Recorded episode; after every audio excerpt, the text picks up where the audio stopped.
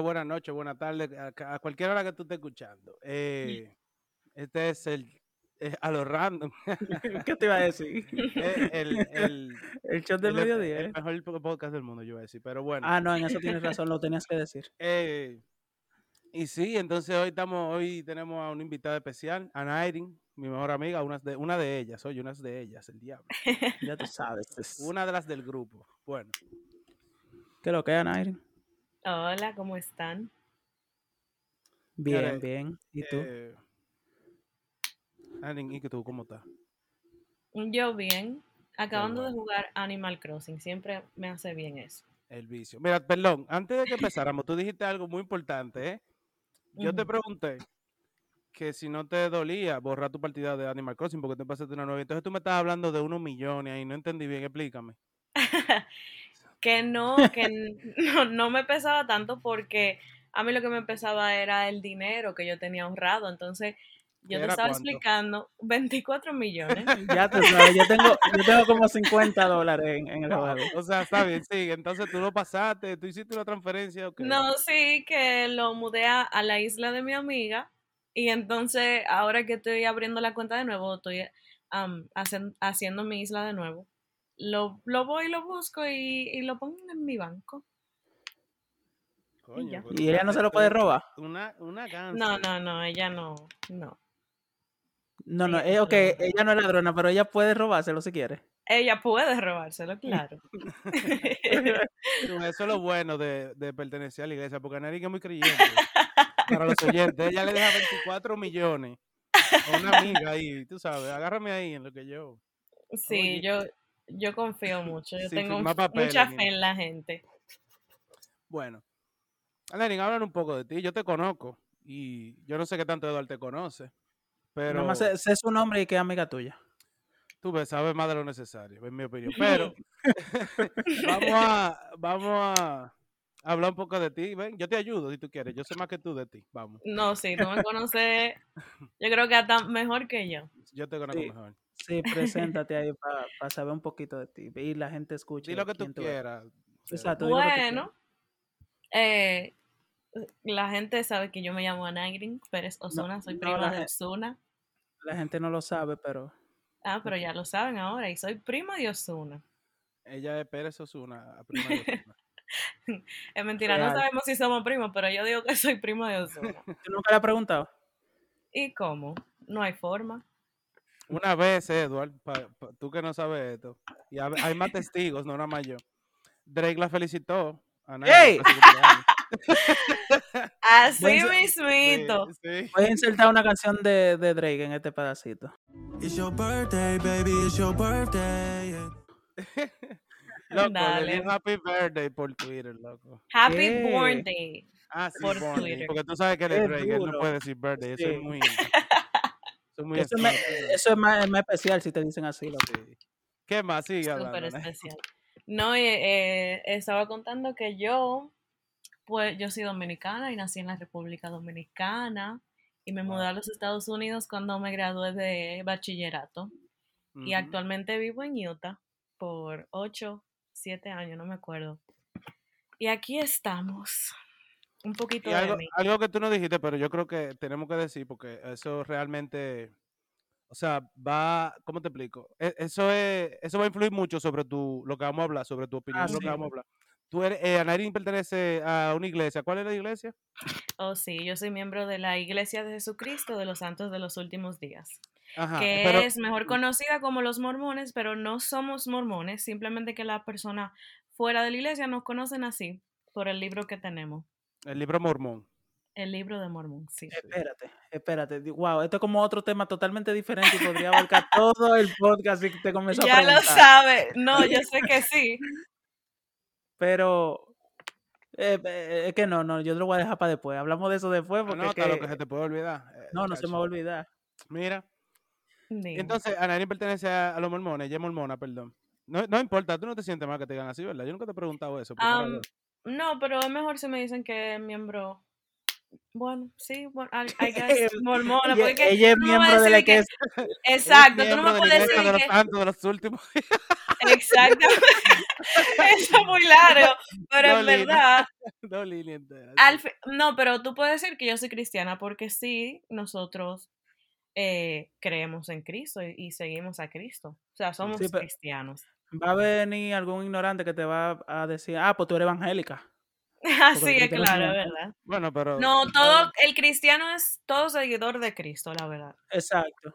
Sí. Bueno, Entonces yo soy teni- cristiana y eso es muy importante. Gracias por aclarar eso, Miguel, porque en verdad eso, eso me caracteriza mucho. Sí, yo no sé cómo se te olvidó, o sea. eso No sé, los o sea, nervios.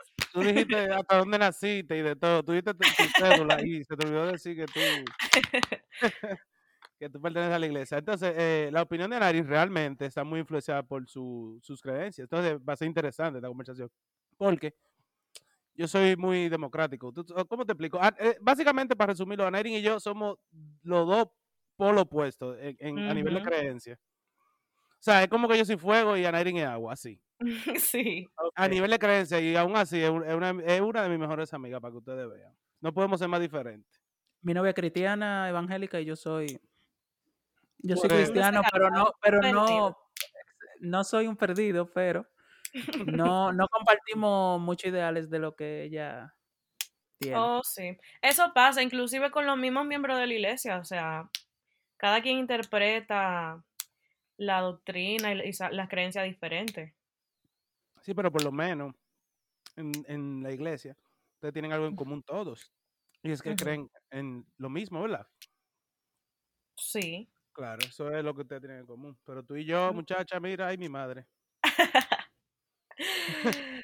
Agua y, y aceite. No, en serio, en serio. Sería, usted- si nos ponemos a hablar de eso, podemos hacer tres episodios, pero bueno. Es verdad. Nosotros, Eh, tú sabes de qué vamos a hablar hoy, Anairin, ¿verdad? Supongo.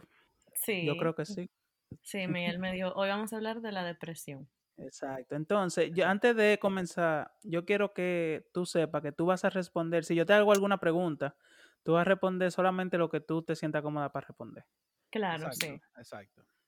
Entonces, eh, nada, cuéntanos cómo comenzó eso de la depresión o cómo tú te diste cuenta que la tenías. Yo creo que cuando yo me di cuenta, bueno, cuando me diagnosticaron con depresión fue a la edad de 14 años, porque, ajá, sí, no ya fue sabía. bien grande, porque si yo me pongo a pensar atrás, que la forma en cómo yo reaccionaba y cómo yo me sentía, yo siento que yo empecé a, a mostrar síntomas de depresión quizá a los, cuando empecé bachillerato. ¿Y, a qué edad tú empezaste bachillerato? Eso a mí me da a los 14. Ay, yo no me acuerdo. No, Sí, yo me como- gradué a los 17. O a los 13, porque duraste A los cuatro 13, años. exactamente. Tú comenzaste a sentir depresión a los 13 años. No, los síntomas. Sí. Ella, ella se dio como cuenta, ella ella no sabe. Es- pero después de grande cuenta. ya, exacto. Entonces, tú sabes que la depresión, eso es ahora que la gente está siendo un poco más abierta con ese tema y todavía falta mucho, falta mucha educación y, que la gente se dé cuenta que en ver- y reconozca que en verdad es una enfermedad, pero am, inclusive mi padre, ellos pensaban que yo lo que era una rebelde y, y en verdad no, no era el caso. En verdad era, eh, como yo me comportaba, tenía mucho que ver con, con la depresión. Y ellos pensaban que simplemente yo era una desobediente, una muchacha rebelde. Y sí, empezó desde muy joven, pero me diagnosticaron así full a los 14 años.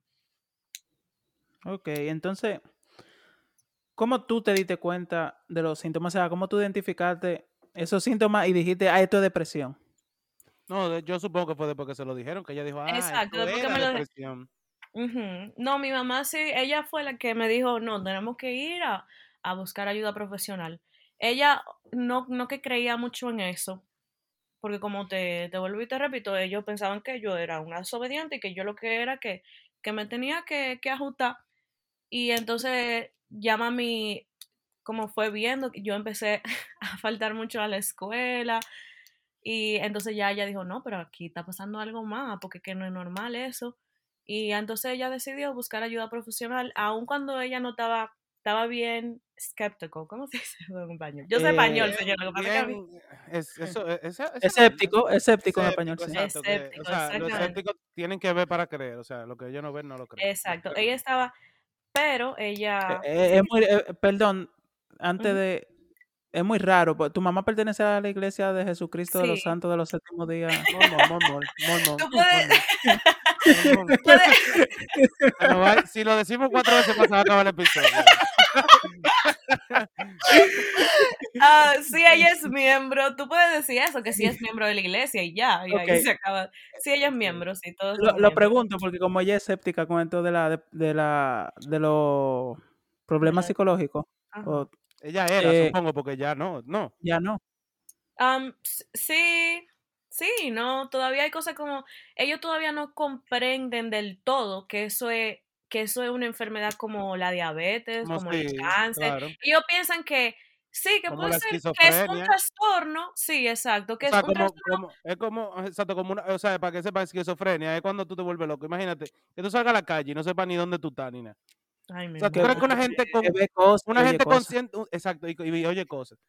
¿Tú crees que una gente consciente se comporta así, no? Es una enfermedad, señores, que tú no, la No, que Pero- exactamente. Te pregunto porque tú dijiste que ella es media escéptica y eso, pero tú sabes Sí. que uno no puede ser escéptico cuando es cristiano porque uno no ve a Dios, pero cree en él por lo que escucha, lo lee, etcétera. Exactamente. Eso fue como un slap on the face. Sí, Wow, yo nunca, diablo, yo nunca lo había visto así. Wow. ni yo tampoco, Eduard, diantre, hasta yo se lo quiero decir a mi mamá. Yo dije, Wow. mami, pero, Wow, ya este va a ser el día que tu vida va a cambiar, tú vas a ver. yep. No, no, porque es muy difícil, como mi novia es cristiana y yo he conocido muchos cristianos, es muy difícil que crean en eso y dicen, no, eso orando tú lo, tú lo resuelves o cosas así, etcétera. Exactamente. Entonces, Entonces, sí, ese es el mismo caso de mi mamá. Ella pensaba que yo tenía que acercarme más a Dios y no era que mi relación, porque Miguel me conoce desde muy joven, él sabe, él claro. sabe cómo yo soy, él sabe lo mucho que yo valoro, eh, eh, pues mi creencia cristiana y todo eso. Yo siempre lo he tenido, no es que, como dicen, que yo no soy una cristiana de la secreta y todo el que me conoce, bueno, no, No, que me Anairin, conoce. Anairin es lo que se, lo que yo llamo una mujer muy virtuosa. O sea, ella, ella Ay, tiene, gracias. ella tiene, ella tiene como unos principios, loco. Muy, ella es muy convi- como, ella es muy fuerte con lo que cree, ¿tú entiendes? Ella no, ella no, ella no se dobla para nada, para nada. Sí, entonces mamá pensaba eso, que yo tenía que, eso mismo, agarrarme más de Dios, orar más, ayunar, qué sé yo, leer mis escrituras. Obviamente yo no soy perfecta, pero eso también me desesperaba porque yo le decía, conchale, que no es esto, porque yo sí estoy haciendo lo que yo siento que debo estar haciendo. Yo sí siento que mi relación con Dios no está mal. Yo hablo 24/7 con Él. Entonces, ella sí no reconocía y todavía se le hace un poco difícil reconocer o entenderme, ah, porque todavía ella, ella piensa un poquito que, ¿verdad? Que yo tengo algo con lo que yo estoy luchando, pero quizás que si yo fuera más positiva o si yo saliera más de mi casa o, si- o hiciera ciertas cosas, esa, esa, eso cambiaría. Eh, pero es que no, es que la depresión ya no, no te deja ni, ni pararte de la cama, ni...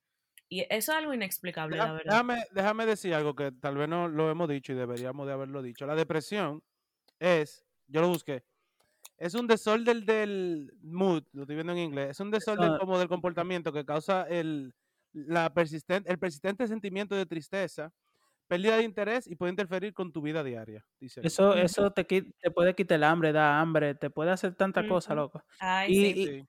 Era- es para que, pa' que el que oiga y no sepa, ahora sabe. y a ti te ha dado eh, ansiedad, Anaini, porque no es lo mismo ansiedad y depresión, entonces... No, no es lo mismo. Usualmente van de la mano. Y yo antes, eh, para serte sincera, yo antes no tenía ansiedad. Pero después de adulta y todo, con todas las responsabilidades y, y ahora No, con las redes sociales, yo creo que yo he desarrollado ansiedad y eso yo, yo creo no, tú, en mi opinión, tú tienes mucha ansiedad, porque yo sé. demasiado. Y eso sí es difícil de controlar. Oh my gosh. Oye, Mira, yo no sé cómo ah, la gente así, como ansiosa como tú, vive tranquilo. No, no me lo imagino yo viviendo así Mira, realmente. Miguel, eh, Mm. yo, yo no sé si he dicho esto a alguien o, o- claro, la novia mía lo sabe y un par de gente, pero no le he dicho en el podcast. Yo nunca, creo que nunca he sufrido de depresión, pero sí me dio un ataque de ansiedad, ansiedad una vez. Y, y fue como que tú no encuentras qué hacer, como que te falta el aire, el tiempo se pone lento, como que tú te, tú no, tú no sabes ni respirar, loco, tú pierdes como, no sé, tú te, como que te estás volviendo loco.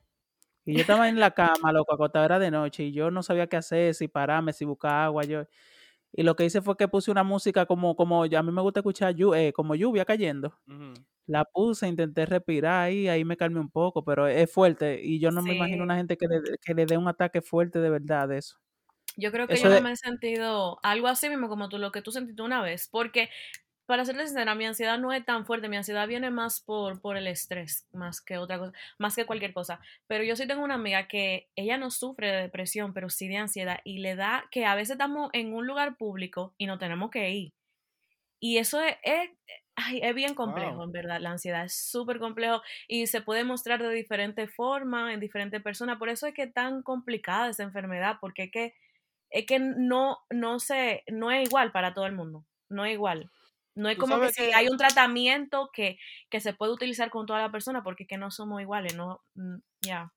¿no? Y a No todo el mundo igual. no le da igual. Yo he visto, Exacto. yo he visto eh, yo no sé cómo se llama eso, como impresiones del cerebro, que te muestra, tú sabes, como una imagen del cerebro, ¿verdad? Y como que algunos puntos vitales están como rojos, así, ¿tú me entiendes? Y, y. Como con mucha actividad. exacto, eso mismo, como midiendo la actividad cerebral. El cerebro del, del- de la persona depresiva o ansiosa o estresada es diferente de una persona normal.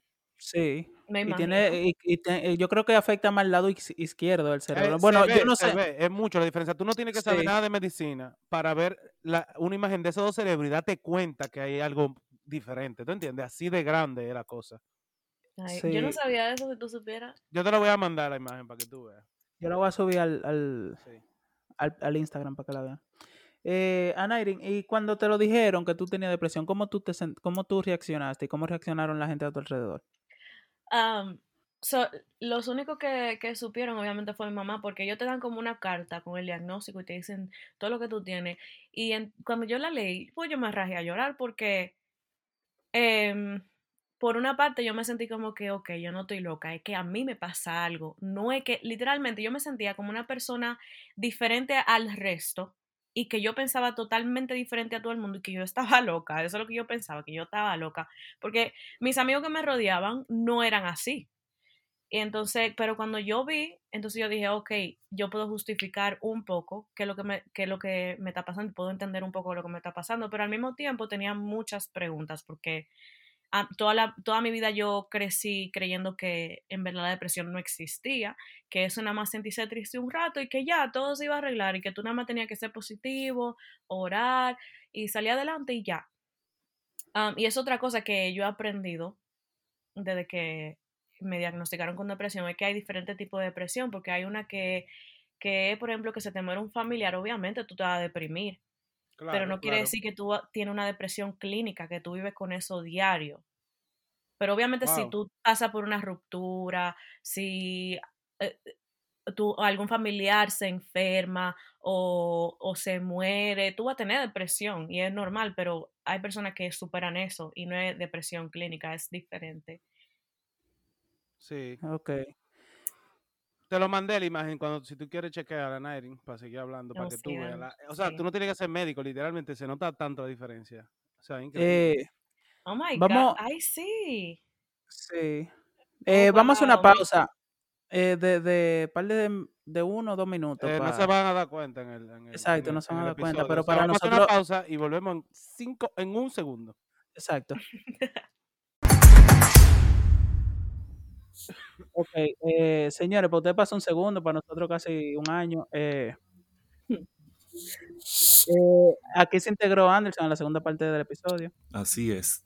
Y le pusimos al tanto de lo que estábamos hablando. Pues bien, eh, antes de que nada, Anderson, ¿cómo tú estás? ¿Está todo bien, gracias a Dios? Cuéntame usted. Nada, mi hermano. Entonces Bien. estábamos. Hola, no, se me olvidó saludar, lo que pasa es que ya lo había saludado, pero hola de nuevo. Un Sí. gusto estar aquí. Y más con Anairin. Yo tengo siglos que no sé de Anairin, ¿no? Chacho. No. tenía, tenía los dientes doblados la última vez que tú lo viste. que tú la viste. Ella tiene los dientes derechos, Anderson. Tú la reconoces si ya tú la ves en la calle. Dios mío. Ay, Bueno, Entonces, ah, Nairin, te estaba preguntando, la noticia, cuando tú la recibiste, ya tú había dicho que había llorado y eso, pero ¿qué dijo tu mamá? Nada, ella, yo no sé cómo, la verdad yo no, no No rec- recuerdo, pero sí sé que ella sí me estaba apoyando, ella empezó a llevarme a mis citas, empezó a darme los medicamentos, porque yo no dormía, es otra cosa, yo no dormía, entonces sí me daban unos medicamentos para yo acotarme. Y ella toda la noche, eso, ella estaba muy pendiente a eso, la verdad. So, eh, me imagino que reaccionó de manera positiva porque empezó a apoyarme, a ayudarme con eso y ya, pero no Anairin. recuerdo. ¿Quién fue la primera persona que, que, que se te acercó y como que entendió que lo que tú tenías no era, tú sabes, malcriadeza tuya? Porque yo me imagino por el país del que nosotros somos, que mucha gente pensaba que tú eras, tú sabes, una rebelde, como tú dijiste.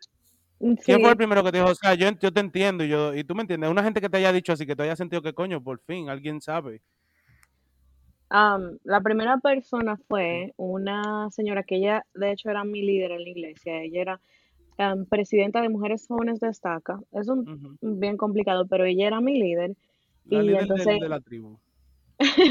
de las mujeres jóvenes, como Sí. de las niñas de 12 a 18 años. Ok, ya entiendo, ya. sí. Y ella abarcaba varias iglesias, como cinco o seis iglesias. El caso es que ella, ella fue la primera que yo, yo sentí que, que me entendió porque ella me entrevistaba y ella no me juzgaba, ella, ella o sea, ella literalmente, hasta mi mamá una vez se lo dijo llorando, que ella siente que ella fue un ángel para mi vida porque ella me ayudó bastante, porque como te digo, yo me sentía súper sola porque nadie me entendía, ni yo misma me Claro. entendía. Claro, claro. Y, y sí, yo tenía amigos como tú, yo me salgaba mucho contigo, y sí, yo tenía amigos que siempre estaban ahí para mí y me apoyaban. Yo creo que hasta con el mismo Anderson, me acuerdo yo, que yo me desahogaba mucho, pero ella sí. fue la que, la que sí como que entendió y en vez de juzgarme, ella me hizo sentir así mismo que eso era una enfermedad como cualquier otra, que ahora yo lo que tenía era que hacer lo que, bueno, lo que me estaban aconsejando, mis terapias y todo eso, soy ya,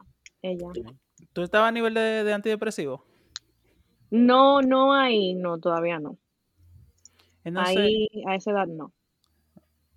o sea que después sí. Sí, más adelante sí, cuando me mudé a los Estados Unidos.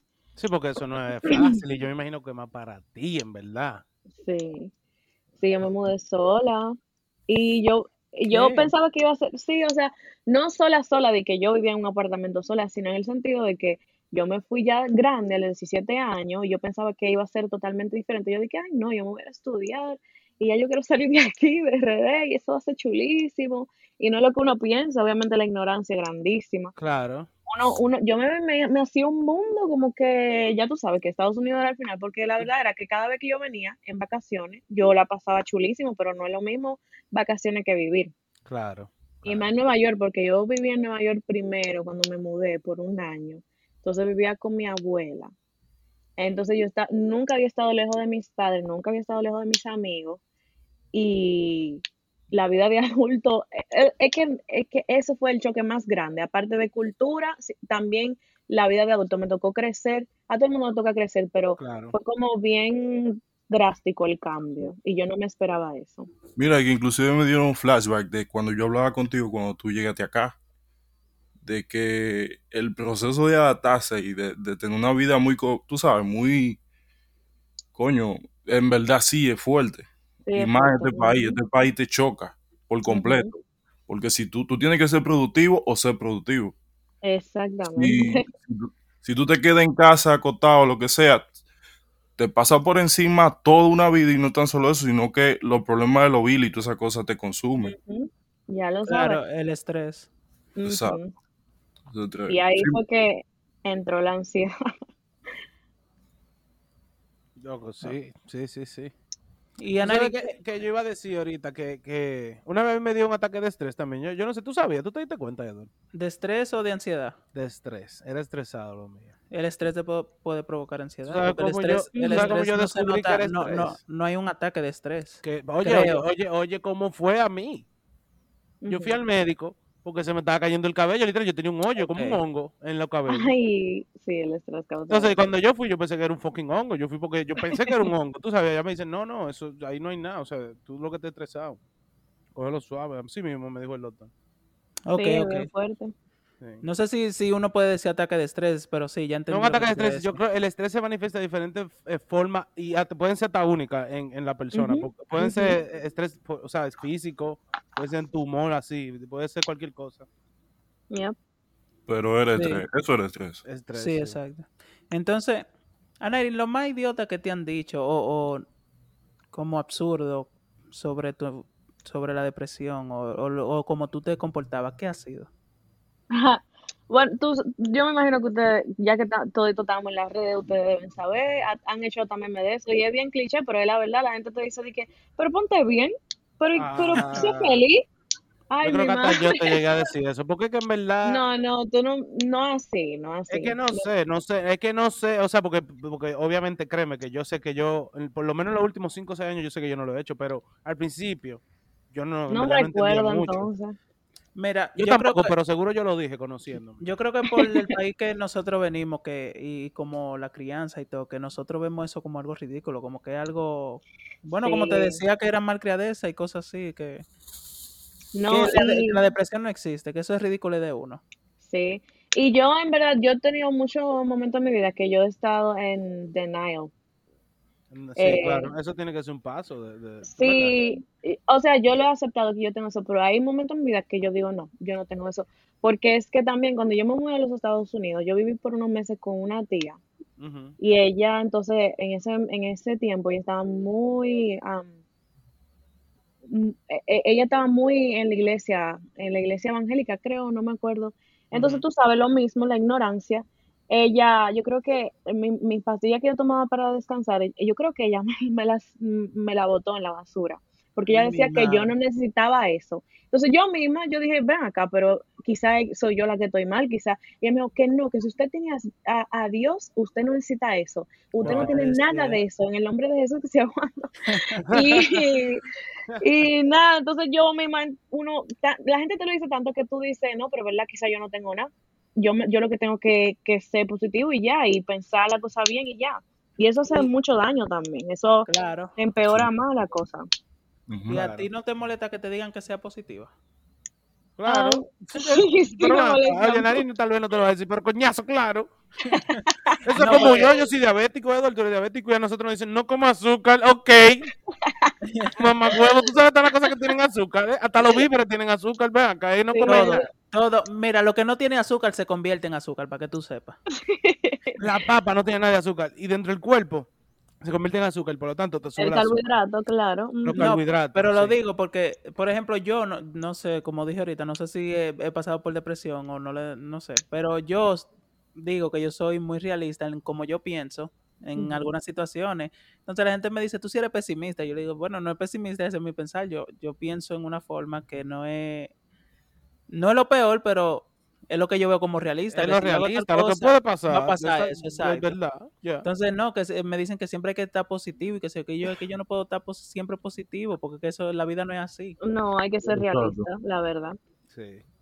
Es muy difícil. Y, Ahora- y es un tema muy complejo porque la gente piensa diferente. Cada quien, cada cabeza es un mundo y piensa diferente y, y ya, vive la vida diferente Exacto. también y la ven diferente. Anairi, esta pregunta era del principio, que yo creo que no, no lo dijimos, pero ¿cuáles fueron los síntomas que tú tuviste? Porque no se le desarrolla todo igual, pero queremos saber cuáles fueron a ti. A, a mí me empezó mucho con la inseguridad. Y otra vez, Miguel y Anderson saben muy bien, muy bien eso, que yo con mi autoestima, eso me empezó, así fue que me empezó todo, con Sí, mi autoestima sí. y mi inseguridad. Eso es un asco. Yo- porque, porque sí. para el que no lo sabe, el que no la ha visto, Aneni es bellísima. Oye, Una mujer muy bella, en serio. Ujú. O sea, cualquiera que te vea lo va a decir, objetivamente tú eres linda, tú eres una mujer bella, ¿oíste? Entonces ella, tú sabes, yo me he quillado con ella. Yo he dicho, mi hermano, usted es bella, o sea, no piense como usted, no, que yo, que yo, que, que, que el diablo, ustedes la ven, ustedes, ven acá. No, pero, Pero sí, eso le ha afectado mucho a ahí va, Miguel. Por ejemplo, hay mucha gente que piensa así, eh, no, tú eres bien bonita, ¿cómo Pero yo sé, así? pero eso yo lo he entendido. Créeme que yo. Porque que obvio, es que, óyeme, es que tú la ves y tú sabes que ella es linda y tú dices, no, ella tiene un problema, porque si ella se ve fea, tú sabes, de verdad es algo, de verdad. Sí. Y tú entiendes Ah. que, tú sabes, o ella es loca o, o de verdad ella tiene, ¿tú me entiendes? ¿En serio? O de verdad, o tiene una, algo, tú sabes que no, no. Pero también obvio. puede ser que sea loca. Pero Anderson iba a decir algo ahorita, antes de que yo lo interrumpiera. Eh, ah, no, en cuanto a lo, lo que tú hablaste de que de que el tema es complejo y demás. Y yo no sé si ustedes hablaron de eso, de que hay muchísimos tipos de depresión por sí. Y yo me iba a ir por ahí mismo y iba a hablar de mí, pero todavía no estamos en ese tema, así que sigamos. No, No, eso es lo que... Ajá. Um, yo, no, eso mismo, que esos fueron los síntomas que yo empecé. Y eso mismo, yo me empecé, empecé a aislar. Había días que yo me aislaba, yo no iba a la escuela por cómo yo me sentía. Y a- aunque también, tú sabes que los ado- adolescentes pasan por una etapa que todo les hiede y nada les huele y siempre están quillados con todo el mundo. Entonces, Sí, sí, mismo era claro. yo, pero, pero a- a- multiplicado por 10. Entonces, esos fueron los síntomas con los Tú en verdad, tú en verdad, en verdad, mira, yo no sé, porque como te repito, puede ser eso mismo, la depresión. Pero yo, pa- en mi opinión, tú eres rebelde. Cállate, que O sea, tú, tú, tú normal, cuando porque hay momentos en los que obviamente tú estás bien, tú sabes, aunque Sí. sean pocos. Y yo te No, no, yo, yo- con- yo confirmo eso. Ya, me llegó una vaina a la cabeza. Yo confirmo esa vaina. tú eres rebelde, tú eres rebelde. Si tú no estuvieras en la iglesia, eso. Narin, tú estuvieras tumbando un gobierno o algo. Sí, Es Oye, verdad.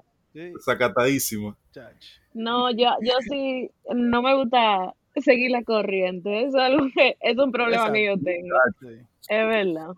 Yo creo que, No, que no. lo, te lo pone muy fuerte la depresión, puede ser. No, ¿cómo así? O sea, que de, de por sí ya tú eres rebelde y yo creo que, que por culpa de la depresión, tú como, esa es una de las formas en que se manifiesta más fuerte en ti. Oh, puede ser. Sí. Sí.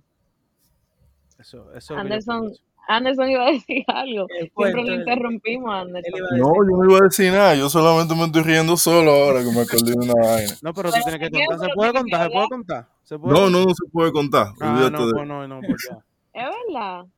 No, no se puede contar. No, pero ahora yo hasta yo quiero saber. Yo te lo cuento después entonces. Ah, Pero hasta yo, yo me quedé un poco. ¡Oh! Pero nada. Ey, señores, ya, qué vaina que entré un poquito tarde. No, pero si tú tienes preguntas, ala, que no, No, ¿y qué no- tiene? O sea, no, no, no, eso, no, no, no, no te preocupes por nada. O sea, lo que tú tengas Bueno. que hacer, hazlo. Exacto. No, el, el, no para seguir mala corriente de lo, de- en cuanto a todo este tema, pero aún así, Bueno, si se me sí, una pregunta, sigo. Prosigan, Ok. prosigan. Ok, No, el momento más difícil que tú tuviste en- dentro de la depresión, después que te El diagnosticaron. punto más bajo. Exacto. Mi punto más bajo. Mi ruptura ¿Qué Ruptura. es amorosa. Ah, break up. no. Una ruptura amorosa. Ok, te- un novio y tú terminaron y eso te dio muy duro. Sí, la verdad sí, porque como te vuelvo y te explico. Ah, ya yo vivía en Utah cuando pasó eso. Y aquí sí que yo no tenía a nadie. A nadie, ningún Oh, familiar. ok. Sí. Entonces, ah, a mí- tú ya entiendo, ya entiendo. Sí, ese fue mi momento más bajo. Yo estaba bien sola, mis amigos lejísimos, ya tú sabes, haciendo su vida. Yo aquí todavía empezando desde cero, trabajando durísimo, eh, tratando de figure it out mi vida y qué era lo que yo quería. Entonces, eso no, no- aparte de que ya estaba lidiando y luchando con la depresión, encima la ruptura y mis familiares lejos y, y este país aquí. Entonces, para el colmo, Utah es totalmente diferente a RD, a, RD, a New York, porque entonces en New York hay muchos dominicanos y tú te puedes sentir un poquito en casa, pero aquí es puro gringo, aquí nada más hay blanco. Y la cultura es totalmente diferente. No, no, no. Sí. Entonces sí me sentía muy sola y fue mi, mi momento ¿Sabes cómo yo me sentía? Allá. Aquí en Utah. Sí, para que un ¿Cómo? dominicano más o menos entienda, como que la ciudad entera era eh, Acrópolis. Yo creo que yo yo me he ido como dos veces a Acrópolis, no, no ¿Cómo recuerdo. así? ¿De blanquito? ¿Lleno de blanquito? Sí, loco, full. O sea, eso, imagínate, mira, algo para el que no sepa, es también la capital o, o donde está la central de la iglesia de los últimos días de los últimos... Ok, de lo que es mormones. de los mormones, pero que Anaheim dice que, que ella prefiere que le llamen de otra forma, por eso que no lo digo así. Ah, me disculpa entonces. No, pero yo te dije nada más para que sepa. eh, no Sí, no toda la gente sabe, no, o sea, no me ofende. Exacto, entonces allá está la central de esa iglesia. ¿Cómo sería para que entiendan el Vaticano de, de, esa, reli- de esa religión en específico? O sea, así. Entonces, eh, wow, loco, la población en general de Utah es mormona, sinceramente. Sí. Sí. Y es, y o sea, como que no sé, como que ti- ellos tienen una forma, una forma de ver, ellos se ven de una forma. Eh, son, esos son los blanquitos, loco. de. Pero de, déjame aclarar que, ok, los miembros de la iglesia aquí en Utah son totalmente diferentes a los del resto del mundo. Lamentablemente. eh, ¿En qué- es en qué totalmente forma? ¿En diferente. qué sentido? Porque aquí, a ver, como tú sabes que en RD la mayoría de las personas son católicas, aunque quizás no vayan a la iglesia ni sigan ni ni ni sigan los, creen, los creen en, principios. esa, en esa religión. Exacto, creen en esa religión y cuando le dicen de qué religión tú eres católico, aunque ya tú sabes que te estén atracando y de todo. Exacto. Aquí todo la mayoría, no todo el mundo en verdad, porque hay muchas personas que ni conocen la iglesia, la mayoría son mormones. Entonces, eh, aquí es como que ellos quieren ser perfectos, porque es cierto que como cristianos queremos ser como Cristo y estamos tratando, nunca vamos a ser perfectos obviamente, porque somos seres humanos y cometemos muchos errores, pero aquí es como algo ob- eh, eh, obsesivo, ellos quieren ser perfectos a como de lugar. Utah, parece un sitcom. Como En Friends. serio, yo, Como, iba, yo iba a decir eso. Como Friends, Y así. que, ah, sí, ya, ujú. Así, eso es la vida en, en Utah. No, tú sabes que me, me acuerda a Utah, a Mary with Children's. Casado con Married with Children. Ah, yo creo que yo he visto un par de de eso. Eso es viejo, eso es antes. casado con hijos. Sí, casado con hijos, que era un tipo Como que ese flow así, ese- eso me acuerda a Utah. Eso se me acuerda a Utah. Sí. A Utah además yo he pasado para allá Nevada. Eso es lo único bueno que tiene. No, yo creo que Utah es un buen lugar para visitar, pero tú sabes que si tú eres de la gente que le gusta ir a los clubs, señores, no venden alcohol, allá yo me quería beber. Claro Sí, que sí. venden, No, pero hay muchas Edward, restricciones. ¿Cómo Edward, mira, Restricciones. yo iba Sí, para el cumpleaños con Anairin y yo estaba buscando para mí una botellita, porque yo sabía que nadie ya iba a beber. Edward, allá lo que hay es tienda de vino, Edward. No, pero yo fui a un sitio, un licor allá y, y compré. Sí, eh, ese Miguel que no sabe. Muchacha, yo busqué alcohol por toda la ciudad. Miguel, pero yo busqué- compré para cuando yo me quedaba en una habitación viendo películas o lo que sea. Ah, no, pero ¿qué, qué tú compraste? ¿Cerveza? Había, había ron y cosas, pero yo compré cerveza, porque tú sabes que yo no bebo mucho ron. Loco, pues debe haber muy poca tienda porque yo busqué por la Me imagino que tiene que ser más caro. No sé, pero yo No busqué sé. por toda la ciudad, loco, por mi madre santísima, yo busco un licor, te lo juro, te lo juro. Anairin, ¿tú bebes? No, No, no, no. Ella, no. loco, literal, es como que tú te imagines, idealiza a un cristiano, los mormones son así. No, no, pregunto, porque eh, para preguntarle si la depresión le dio como un día ella dijo, mierda, déjame ver. Con un- adicción y eso. Sí, sí. No, la única adicción es mi celular, que eso es, es, eso es horrible, porque es que uno empieza a compararse. Ay, no, eso no ayuda para nada. Ay, sí, sí, sí. Ay, Las sí. redes sociales, ay, no. eso. No, no, Sí. pero amplíame más eso. Que Anairin, No. Eh, ah, bueno, dilo tú, porque yo estoy No, burlado. di, di tú y después yo No, mala mía, en serio, dilo tú. Pero, pero tú puedes decir, estamos en un podcast para que todo el mundo hable y opine y Pero yo diga hablo todo, pila. y yo también. Pero lo que yo iba a decir es que sí, que las redes sociales no ayudan porque por eso mismo uno se empieza a comparar y uno dice, conchale, yo quiero esto ahora y yo quiero, y yo quiero lograr esto, lo que esta persona logró y qué sé yo, yo, yo no puedo seguir, yo no puedo seguir a, a Kendall Jenner, yo no la puedo seguir porque me da una depresión del diantre. ¿Qué? ¿En serio? Sí, de verdad. No, pero es que yo no. Diache, mano. Sí, Es que loco, yo siento y que ella, ella- te habló, ella te habló de Kendall Jenner, pero yo que conozco a Nairi, ella puede ver cualquier persona que le, que le esté yendo bien y ella Pero- se siente mal. Wow, y yo, No mal, no, no, no, no, no. A Miguel, No. tienes que aclarar, no mal, sino que a mí me, por ejemplo, si yo veo No un, no, no, mira, te voy a explicar. Si yo veo que a una persona que yo conozco tienen hijos y yo digo, diantre, pero mira cuántos años yo tengo y yo todavía no tengo un hijo, así que yo me siento, Exacto, yo no me siento mal por esa persona, yo me siento totalmente feliz por esa persona. no Claro, eso, sino que yo siento, sí, sí. Empiezo a Sino que comparar, tú te reflejas en ti. me- Tú, lo- tú lo Ella asumes. se compara, loco, con mucha, exacto, comparo mucho, mis mucho. logros con esa persona Eso, y yo eso. digo, diantre, Y yo eso lo- quiero, yo quiero un bebé, yo quiero una familia. Y lo que tú has logrado, tú lo minimizas comparado con las otras. Exactamente, y no y eso es lo peor que tú puedes hacer, en verdad. Claro, claro. Entonces, Ana Irene, hablando de eso, tú comparándote cosas. Lo- la pregunta que te voy a hacer, tú la respondes si tú quieres, si no, no, porque tú sabes que esto lo puede escuchar todo el mundo, esto está para el público. Ajá. ¿Tú te has intentado suicidar? No, nunca lo he intentado. Sí lo he pensado. No, sí. Esos pensamientos am, sí han estado. Como tú me, eh, me preguntaste hace rato que cuál, cuándo ha sido mi momento más low. Mis momentos más low, porque no fue que una vez, no es una sola vez que ha pasado, sino mis momentos más low, que yo me siento como en, en un túnel sin salida, es cuando yo empiezo a pensar eso, que yo sería mejor yo no existiendo en la tierra que estando aquí. Ese es mi momento más bajo, la verdad. ¿Y cómo tú has deci- no has llegado a ese punto de, de coger algo? O sea, ¿tú has tomado algo o solamente fue el pensamiento? Como tú agarras un cuchillo, algo, un objeto. pa- No, nunca he agarrado ningún objeto. Algo que me ha ayudado bastante es precisamente mi creencia, mi creencia y Dios. Sí. Dios me ha ayudado mucho porque eh, yo, o sea, yo sí, yo sí quiero como, sí pienso en ese momento como que, oh, yo estoy mejor si no estoy viva, o sea, que yo estoy haciendo viva. Es- esos son mis pensamientos en ese momento. Ok.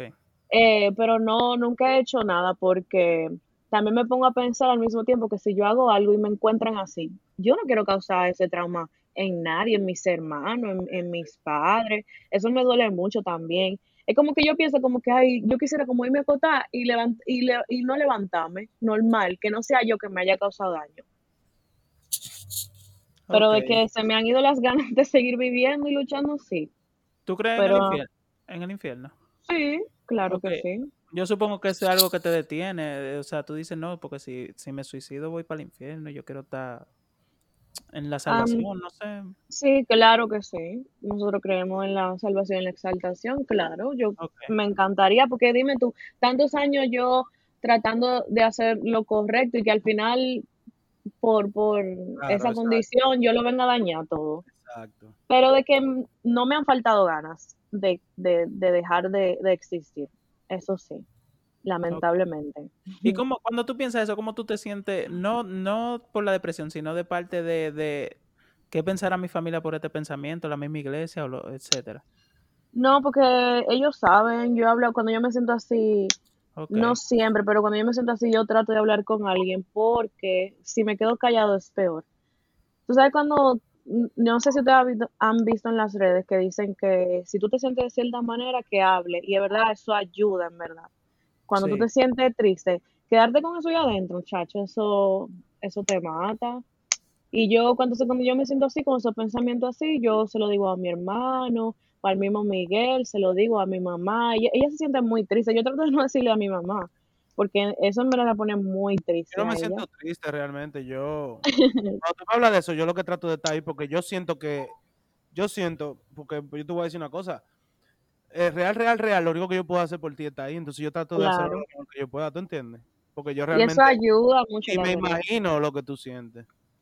¿Tú Sí, yo tengo que estar ahí, pero eso como que yo te estoy diciendo a ti que yo me estoy muriendo, tú no estás sintiendo lo que estoy sintiendo, pero tú me entiendes. no. Yo quisiera que tú estés ahí, eso es todo. Eh, y, y cómo, Anani, cuando tú estás en, en ese estado que te llega, y por ejemplo, Miguel, que es tu mejor amigo, yo no sé cómo ustedes se tratan, pero él te salta con una, no sé, un relajo o algo en ese momento, como ustedes relajan, pero tú no estás en el ánimo. ¿Cómo? No, él nunca, sí he tenido amigos así, pero mira, antes yo, yo hablaba con, con la persona que yo consideraba de que fue porque yo, Miguel me conoce, yo antes era más inocente que ahora. Yo pensaba que todo el mundo era mi amigo. Entonces Sí. cuando yo me sentía mal, yo le expresaba a esa persona como yo me sentía porque por la confianza, porque hablábamos siempre, y entonces eso mismo, e- ellos eran muy ignorantes, entonces yo fui redu- redu- reduciendo mi círculo de amigos y fui reduciendo con la persona con la que yo me expresaba. No todo el mundo sabe que yo me siento así, todavía hay gente que me ve y no cree que yo me siento de esa manera, porque ya yo no, Claro. yo he dejado de hablar con amigos, pero... hay algo, perdón que te interrumpa, pero es, eh, hay gente que no sabe o tal vez, o, o sea estúpido hasta yo decirlo, pero la depresión no es algo de un momento, señora. Hay gente que No, pueden sentirse muy mal en un momento, pero lo que estamos hablando es literalmente una enfermedad. Eso es algo que te va a acompañar toda la vida. No, y, y- Claro. según escuché, yo no, no sé, la depresión no se cura, sino que se controla. Sí. Sí, uno aprende, según lo que yo he escuchado también es que uno aprende a vivir con eso, uno, exacto, uno lo controla. Lo que te iba a decir que sí tuve una experiencia con una amiga y somos muy amigas todavía. Ella es como mi prima y entonces ella de hecho está estudiando psicología ella no ha terminado, obviamente, y aquí estudiar psicología eso toma años. Sí. Y, y yo una vez le, eh, le dije, porque yo pensaba que ella sí me iba a entender, yo como estaba tratando, yo me he expresado con ella antes y hemos hablado y ella ha hablado conmigo y todo bien, pero ese día ella como que lo estaba cogiendo a relajo y quizá ella pensó como que eh, decirme ese tipo de comentarios como que me iban a ayudar, pero no, yo después de ahí más nunca le he vuelto a hablar de eso a ella. Eso sí han habido personas que, Claro. sí Pues, ¿sabes lo me que yo hice en un momento? Hace muchos años de eso, yo me acuerdo, yo busqué qué es depresión. Yo me puse a leer, loco. Yo me acuerdo, tú hasta me lo dijiste, yo dije, Anairin, yo te entiendo ahora porque yo leí que eso es algo en el cerebro, que sé yo cuánto, y yo, sí. Miguel, sí. Entonces fue ahí que yo, tú sabes, porque yo, yo sabía que ella se sentía mal. ¿Tú me entiendes? Pero yo no lo veía como así, como de esa forma, como una enfermedad. O sea, como que yo también he tenido momentos malos y yo quiero hablar con ella, por ejemplo, o con quien sea. Y, y yo me, yo nada más me imaginé, o sea, ya yo entiendo, esto, es- esto le pasa muy constantemente durante toda su vida, no es como a mí, que yo puedo durar años antes de, antes de sentirme así. Exacto. Exacto. Y cómo en la, en la iglesia, cuando, eh, supongo que hubo un punto que lo supieron la persona, ¿cómo te trataron en la en tu alrededor ahí? ¿Dónde? ¿En la iglesia? Sí, cuando supieron, no, no tu líder, sino lo- los demás. No es que yo no ando diciéndole eso a todo el mundo, en verdad. No se enteraron, no se enteraron los amigos tuyos de la no, no, iglesia. no. No, am, y tú sabes que yo, donde yo tenía más amigos en la iglesia era en República Dominicana y yo me mudé a los 17, entonces esos amigos se quedaron ahí y sí he tenido, sí tengo contacto con ellos, pero no, eso no es, como te digo, yo no me le digo eso a la persona con la que yo, yo soy bien cercana. Ok. Ok, Anairin, ¿y cómo tú la estás trabajando ahora la depresión? Ah, pues, eh. Hay, hay personas que, que, que están de acuerdo con, con lo antidepresivo y eso. Yo personalmente no me gustó. Eh, yo, yo duré con antidepresivo tres meses y no me gustó. Yo sé que, que dicen que no, que uno tiene que tratar diferentes pastillas hasta que tú encuentres la tuya, pero es que en verdad yo no voy a estar en ese show. Y lo que es, yo he tomado un approach más, eh, eh, un approach diferente a, la- a eso de la depresión. Lo que yo sí me he enfocado en la alimentación, yo trato de comer alimentos que son orgánicos, comida que no tengan tanto hormona o pesticida, eso me ha ayudado mucho, yo siento, y, ajá, y Wow. también rodearme, eh, como tener una comunidad, eso me ayuda mucho, como rodearme de personas que, que me escuchan, que no siempre están ahí, porque es que cada quien tiene su vida y muchas veces yo me siento sola, pero cuando, eh, cuando tengo la oportunidad de hablar con mis amigos, oye, es un cambio del cielo a la tierra, yo, eso me ayuda bastante, tener a alguien ahí escuchándome, apoyándome. Eh, también, tú sabes, algo que me ayuda mucho, mucho, mucho, el sol. Eh, ¿Cómo, Sí. ¿cómo? cómo así? ¿Cómo así? Yo te entiendo, Sí. porque en verdad, en verdad, en verdad, señores, yo no sé, yo, yo, yo no sé si ustedes se han sentido así, pero a mí me, a veces me parece que hay muchos días grises, ¿tú entiendes? Como que eso no me da, a mí no me gusta cuando el día está gris. Y, ah, oh, chacho, eso afecta muchísimo mi estado de ánimo. El clima, y cuando yo tengo, y más que en Utah, que siempre es frío y siempre está gris y siempre hay nieve, que uno pasa más tiempo trancado que afuera, eso me afecta muchísimo, muchísimo. sí. Cuando yo, cuando yo voy, por ejemplo, cuando estoy en Puerto Rico, estoy feliz, cuando voy para RD, estoy feliz, porque eh, literalmente, eh, Edward, el sol me ayuda bastante, yo no sé, me ayuda de verdad, mi Diablo, estado de Neri, yo no ánimo. lo había visto así. qué interesante. ¿Y cómo? Oye, Anairin, entonces, ¿y cómo tú identificas cuando tú entras a, a la depresión después de Ah, con mi pensamiento. Ah, hay veces, por ejemplo, eh, hace como dos semanas, yo estaba tratando como de no entrar en un estado de ánimo, como no cae tan bajo, como a veces me pongo, y yo Ujú. lo, yo, yo lo reconozco. Cuando yo empiezo a, empiezo a pensar cosas negativas, o es que yo no sé ni cómo explicarlo, pero yo sé reconocerlo cuando, cuando yo me hablo a mí con, misma, con los con el pensamientos tipo de, que Yo voy a, co- yo, con el tipo de yo voy a pensamiento. compartir, te voy a compartir mi, mi situación ahora mismo. Yo me acabo de dar cuenta, hace como, desde noviembre más o menos, me, ta- me, me comencé a dar cuenta que yo soy depresivo. O sea, tengo una situación con la depresión. Y, y ahora, este inicio de año, por- por- te puedo decir que Yo estaba en Atlanta, y déjame ver, hasta... Déjame ver cuándo fue que volví, como a mediados de este mes. Y desde que volví, me, como que me, me, me entré como en un estado ¿Te depresivo volviste de dónde? de, de Atlanta. Oh, Tiene pero, un pero, sonido pero ¿de raro. dónde? Tiene un sonido raro. eh. Él vive en Boston.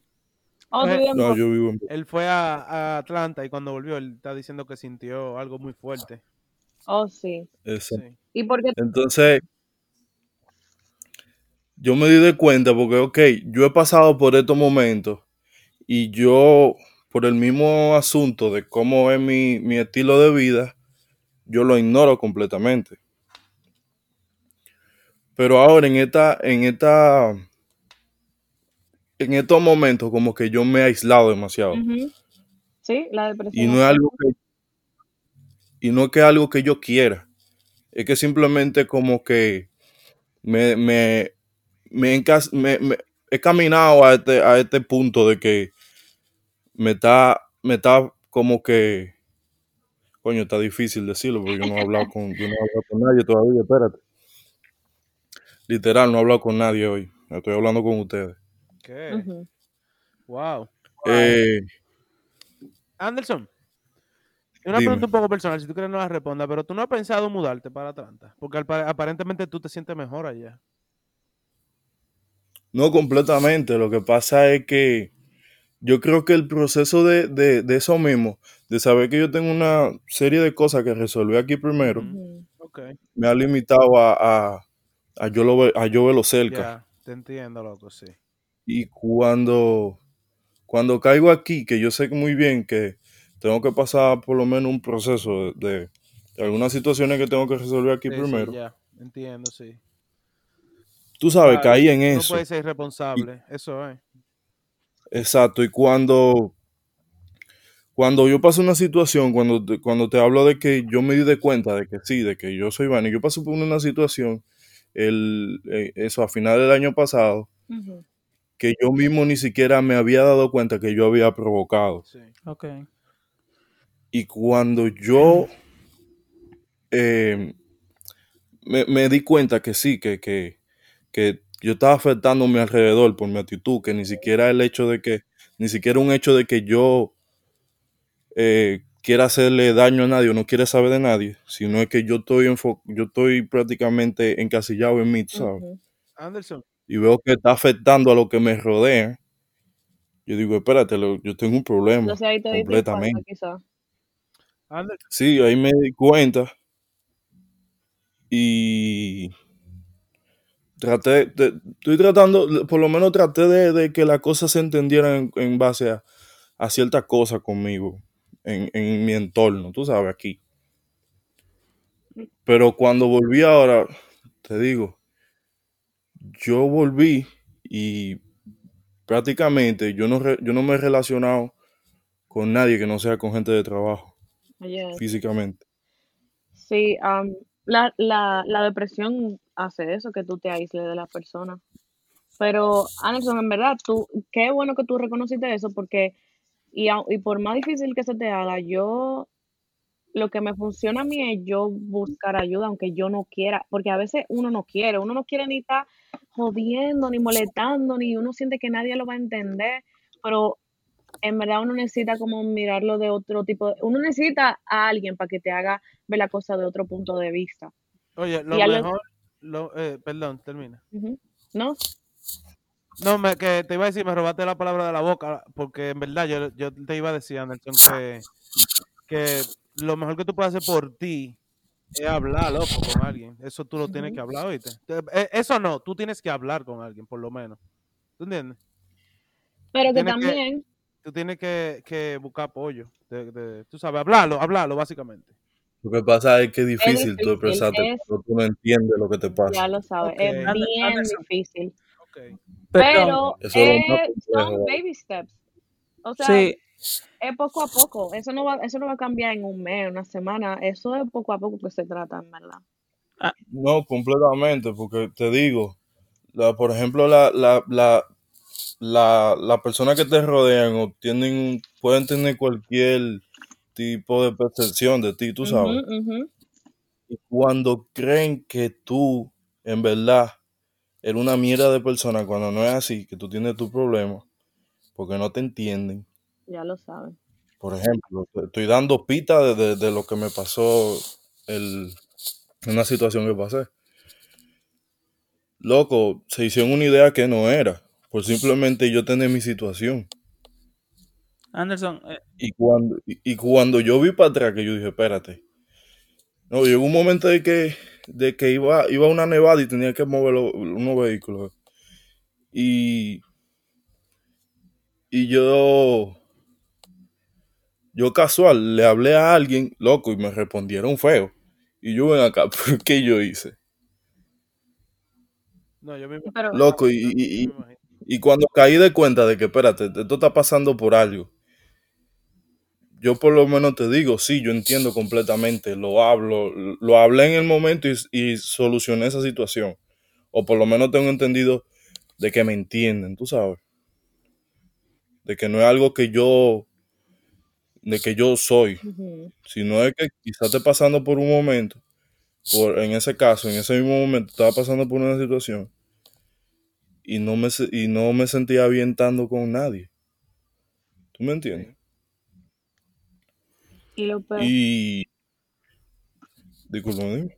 no, eso mismo, que lo peor es la depresión en hombre, porque a veces que la gente, em- ahí que en verdad la gente empieza a juzgar y, ay, no, es bien difícil. Yo no me imagino siendo hombre y teniendo depresión. O sea, que es más fácil, en verdad, no lo había pensado, es pero que a- a- sentido. al hombre lo tratan como lo ve, no, lo, lo quiere ver la sociedad. Hay una expectativa en la sociedad del hombre. Exacto, por eso. Hay una expectativa, sí. De que el hombre es fuerte y tú la O, vaina. o sea, Y no pasas por ese Yo- tipo de. Loco, todavía hay gente que, que considera y cree que los hombres no lloran y no deberían. Ah, llorar. yo, yo lloro pila, loco. Eso es bueno, en verdad. Cuando, cuando tengo que llorar, o sea, tú sabes, cuando siento que debo llorar. Claro, yo no, Pero- yo, no, yo no me niego a ese sentimiento. Yo no me restringo a, a mis sentimientos. Eso es saludable. Anderson, te iba a preguntar que tú dices que tú identificaste que tú tienes depresión, pero tú lo identificaste solo o tú crees que tienes o no es diciendo que no, pero o tú fuiste donde un, un especialista. No, yo lo identifiqué solo. O sea, yo me, yo me, me autoanalicé y dije, espérate, esta situación en verdad, y con, y como, y como yo he llevado las cosas, por ejemplo, cuando caigo en esto, porque no es una vaina que me ha pasado una sola vez. Es una vaina que, que yo hasta lo pasé, yo lo he pasado con todo el mundo, yo lo pasé hasta con Miguel y Rancé. Ok. O sea, y, y completamente como que la única solución a que yo le veo cuando caigo en eso es aislarme. Ya. ¿Tú me Yo te entiendo, en verdad. Y, y no sé, eh, no, no te voy a decir, oye, yo, yo no soy una persona que piensa negativo. Completamente pienso así igual que tú, Eduardo, realita. Veo realita la situación y siempre trato de sacarle lo positivo a todo lo que me ocurre. Tanto así que yo digo, coño, lo que me mantiene en pie es el hecho de pensar que todo se va a resolver. Eso está bien, en verdad. Porque, porque yo me he visto en situaciones que yo mismo, ok, yo me metí el pie aquí.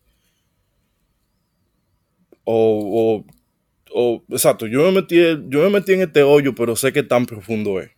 ¿Tú me entiendes? Ok. Yo sé que tan profundo es y ya tengo por lo menos la idea de que más de aquí no puedo pasar. Y que ya yo lo que tengo que hacer es salir. Mira, yo, yo hablando de- desde mi ignorancia, y escúchame, tú- eh, yo he escuchado, no sé si sea así, que a la persona le pueden dar, a cualquier persona le puede dar episodio eh, eh, depresivo por momento, no que tú sufres depresión en sí, pero puede ser que por la forma en que te hayan tratado, cosas así, te haya pasado eso, o una tristeza extrema, o de- hay diferentes cosas. Entonces, lo digo es para que, aunque tú hayas identificado eso, tú deberías buscar ayuda en un psicólogo. Es más fácil con un psicólogo que con alguien que te conoce porque te puede dar vergüenza, pero con el psicólogo tú sabes que tú vas a eso. Es un psicólogo, es un psicólogo que hay que ver. Sí, un Sí. psicólogo. Ok. Sí, O un psicólogo. psiquiatra, creo que los dos te pueden tratar. Son lo Un mismo. psiquiatra, No, el, el- el psiquiatra psicólogo te- te transfiere al psiquiatra. Ok. exacto. El psiquiatra es más para medicamentos. Ok. Exacto. ¿Y, y- y Entonces- el terapeuta qué es? ¿Es lo mismo? Lo que pasa es que yo no, es aquí en Estados Unidos que un psicólogo no es nada. Aquí se, aquí es un therapist. Tú tienes como que ir a, a hacer una educación más. En verdad, si estoy hablando de disparate, puede ser que sí, pero según lo que yo tengo entendido, un psicólogo como que no es nada aquí. Tú tienes o que hacer que- otro, otro tipo de educación más extra, no sé. O Eh, sea, tú te el puedes psi- graduar de psicología cuatro años, pero no necesariamente tú vas a tratar, tú vas a ver El pacientes. psicólogo lo ven como en República Dominicana un médico general. Tú tienes que especializarte en algo después. Creo yo. No, no estoy Algo, algo así, no, no- tampoco estoy seguro de eso, pero ese, eso es lo que aconsejo, que aunque tú creas que tenga eso, que no voy a decir que no, eh, hable con un profesional para que si es eso lo trate a tiempo, para que no vaya a, a- a un nivel mayor antes de tú encontrar la manera de... no, yo estoy, yo estoy consciente de eso y no te voy a negar que el hecho de que no solo yo, cualquiera que esté oyendo esto, si tiene la oportunidad de ir a un psicólogo, vaya, que sienta que Claro. tiene esta situación, tú sabes, en su vida.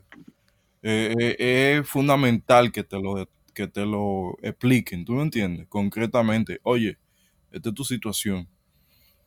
Yo lo digo por, porque yo mismo he sido consciente, tú sabes, de, de, de- de mis relaciones con, la, con, con todo el mundo y demás. Y de saber, de, de saber eso mismo, de, de saber con quién contar, con quién no, qué yo he hecho, a quién yo le he fallado, quién me ha fallado a mí, tú sabes. Sí. ah, eh, mira, yo te voy a dar Y un consejo, de- bueno, lo que es como yo lo pienso y como yo lo hago. Si yo necesito algo del otro, es porque yo sé que voy a contar esa con esa persona, pero no espero que esa persona me diga que sea lo que yo necesito. O sea, ¿cómo te digo? No, yo no espero nada de nadie, No, ajá. porque eso, eso te crea expectativa de una persona. Y cuando tú te creas una expectativa de alguien esperando algo, eso te, cuando te dicen que no, te tumba fuertísimo. Eso te- No, claro, completamente. Pero el caso es, te explico de, de que yo dame cuenta de, de poder decirte en ese, en este- en ese sentido de, de a la gente que yo le he fallado y todo lo demás, al igual que a la gente que yo amo, que yo quiero, Tú ves, mira, que yo no quiero que, sea- es- que sea parte de mi vida y demás. eso es un pensamiento. Y saben muy bien, y sabían muy bien hasta, disculpa, hasta el punto que yo he llegado, tú sabes. sí, mira, que.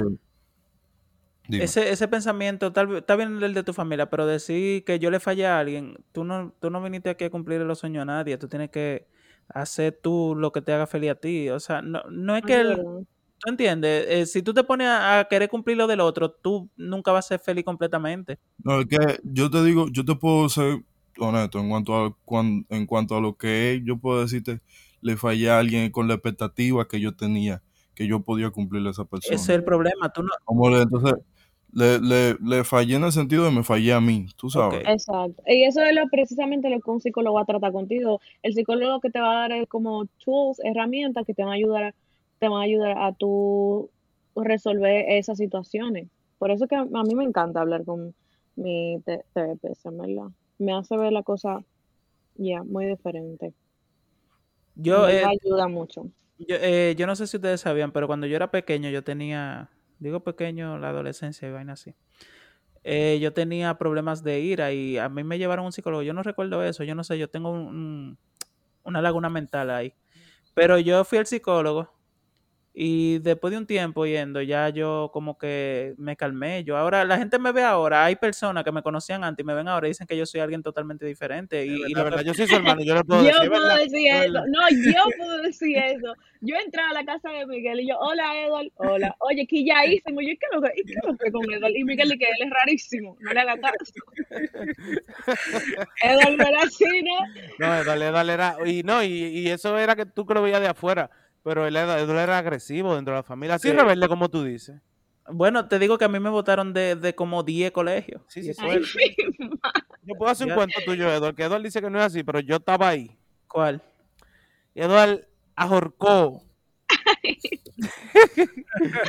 a una profesora de informática que estaba preñada. Yo la holqué. Yo no, yo, no, yo no digo que yo no la holqué. Ajá. Sí, van al episodio que hablamos de eso, lo van a escuchar. Oye, ¿cómo fue a Nairin? el diablo. Oye, lo que pasa, yo era un muchacho, yo estaba en séptimo. Sí, él, él estaba en séptimo. sí. Entonces la profesora me estaban tirando papeles y yo le dije a la profe que me estaban tirando papeles. Ella no hizo nada, pues yo agarré y le tiré papel al que me lo estaba tirando y ella me vio a mí. Y me dijo que saliera del curso y yo le dije que no.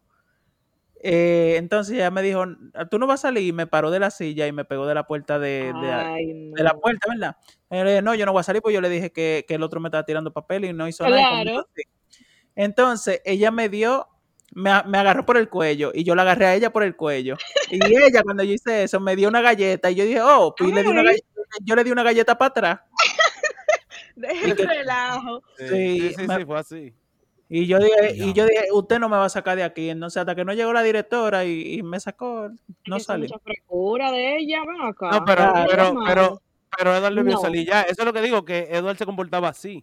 Está bien, Porque pero ahora yo sé- tampoco ah. debió reaccionar de esa manera, ya lo que debía salir No, la, la, directora. pro- la profesora fue una prepotente también, porque Edward era un niño. Estaba en séptimo. ¿Cuántos años tenía? Ah, sí, Estaba no, es que si ella, si ella ve que la situación se sale de, de, de, de, de sus manos, ella lo que debe a Es buscar que ella no tiene que ¿no? ponerte la mano encima. En verdad, No, tú, para tú tal nada. vez, tú tal vez no debiste darle para atrás. Yo entiendo por qué tú lo hiciste totalmente, pero tú tal vez no debiste hacer. Pero eso era, ella fue una freca, en verdad. En Ella caso. no debió ponerle la mano. Obviamente Edward tampoco, pero ella tampoco. yo, pues claro, ella, yo ella no debí, pero-. Sí, sí. No. Pero es, es para aclarar el cuento, porque dicen que estaba preñada en ese momento, no estaba embarazada. Claro, yo seguro creo que sí. No, no, no, no. No, Estaba flaquita ella, ya no tenía no, pero barriga. ella tenía una barriguita, loco. Yo creo que yo me No, acuerdo. Yo creo que yo me un- acuerdo hasta de ese día, de la ropa que ella tenía. Eso era de un peo, porque después. si hubiera estado preñada, lo aborta de, de la galleta. Ay, no, tú. No, pero No eso fue lo que pasó. Y no, y antes yo me enojaba con todo, pero, con- pero pila, o sea, Sí, es sí, que yo ni sí. sé. Mucho, mucho, mucho. Entonces, sí, el- bueno, lo que quiero decir es que los psicólogos ayudan en todo. O sea, tú puedes liberarte y, y tú te vas a sentir tranquilo. Eso de no, eso es problema Sí. con papá y mamá, eso viene con eso.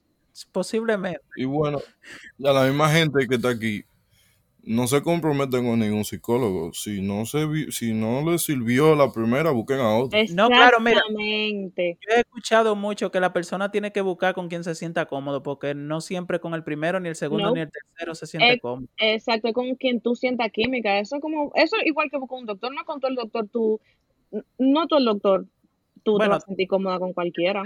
O la eso soy emergencia. yo. ¿Cómo? Depende de la emergencia, pues si yo tengo un brazo roto que me lo ponga cualquier Ah, doctor. no. Yo No, eso chequeo como- regular. Eso es como una, exacto, un chequeo regular o, o una relación en sí, una relación de pareja. Tú no te metes con cualquier loco, con cualquier loca. Digo yo, uno nunca sabe al final. No, pero es verdad. Es Pero así. sí. Entonces, Anderson, eso es lo que yo te aconsejo, que mientras más rápido tú puedas ir a un psicólogo y... Lo que te, te digo, y en base a lo que dije, yo he ido a psicólogo. Es algo que te digo personalmente yo que me di cuenta, porque algo que, algo que hay que reconocer antes que te lo digan también, es que uno tiene un problema, tú sabes. Sí. Si tú primero vas a un psicólogo sin, sin tú mismo saber o, o reconocerte tú de que tú tienes una situación de por sí que quieres resolver, no te va a servir de nada. Exacto. Entonces, de por sí, No, no siempre es reconocer, porque hay mucha gente que va y, y lo reconoce después que está allá, ¿tú entiendes? Pero sí, ok, por, por lo menos con la expectativa de que quieres resolver algo, entonces, en este caso. ok. Si no lo reconoces. Bueno, y con eso vamos a terminar, señores. Eh, Anairin, si tú quieres dejar un mensaje para la persona o desde tu punto de vista y da tus redes si la quieres dar o lo que sea, este espacio es tuyo aquí, este final. Sí. antes de eso, antes de eso, déjame decir algo antes de Anairin, Sí. para que ya termine, para que ya cierre el episodio.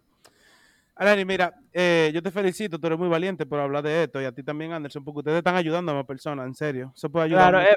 Mira, le voy a dar uno- un son aplauso. Muy, muy, muy, muy duros. son No, es verdad, porque no es fácil. Oh, ven Sí. acá. Y tú no te imaginas las 10.000 cosas que tiene una persona y no habla de eso y ustedes están hablando de eso. ¿Tú me entiendes?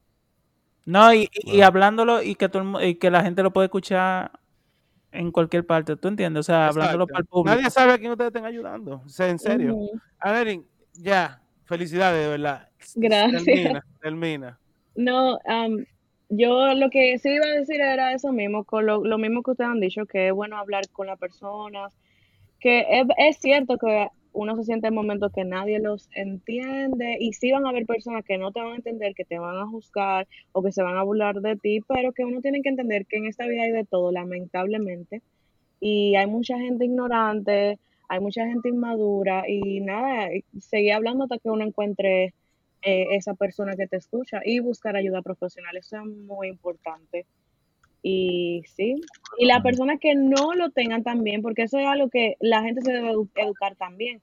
Las personas que no lo tengan, si tienen a un familiar o a un ser querido, a un amigo que sí lo tengan, que, que, que no se burlen de ellos, sino que traten de ser un poco más am, empáticos, ¿qué se dice? Claro. Sí. Y aunque y ser empático no significa como entender el problema, simplemente escuchar, no juzgar y qué sé yo, brindarle tu, tu, hasta tu compañía, como que es lo que yo siento que Miguel siempre hace. Y pues eso yo quería decir. Y gracias por invitarme. No, gracias a ti por estar aquí y hablar de esto. Eh, eh, no quieres dar tus redes ni nada, ¿verdad? No, gracias, Ok. bye. Está bien, el- señores, esto fue a los random. Síganos en Apple Podcasts, Google Podcasts, eh, Spotify, en podcast. en podcast, exacto. Eh, estamos en YouTube, Podcast. eh, un poquito atrasado con el episodio en YouTube, pero estamos ahí activos. Y nada, señores, bye.